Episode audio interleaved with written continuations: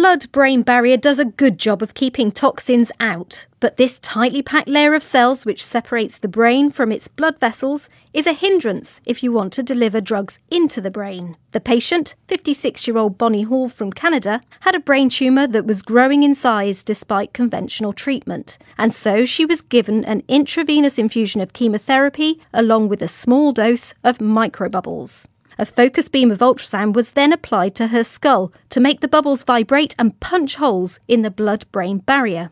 Mrs. Hall's neurosurgeon, Dr. Todd Mainprize, says the procedure went well, but more tests and safety checks are needed. Another 6 to 10 patients will take part in a safety trial to check for any side effects. If it goes well, the technique could eventually be used to treat other brain conditions, such as dementia, as well as cancer.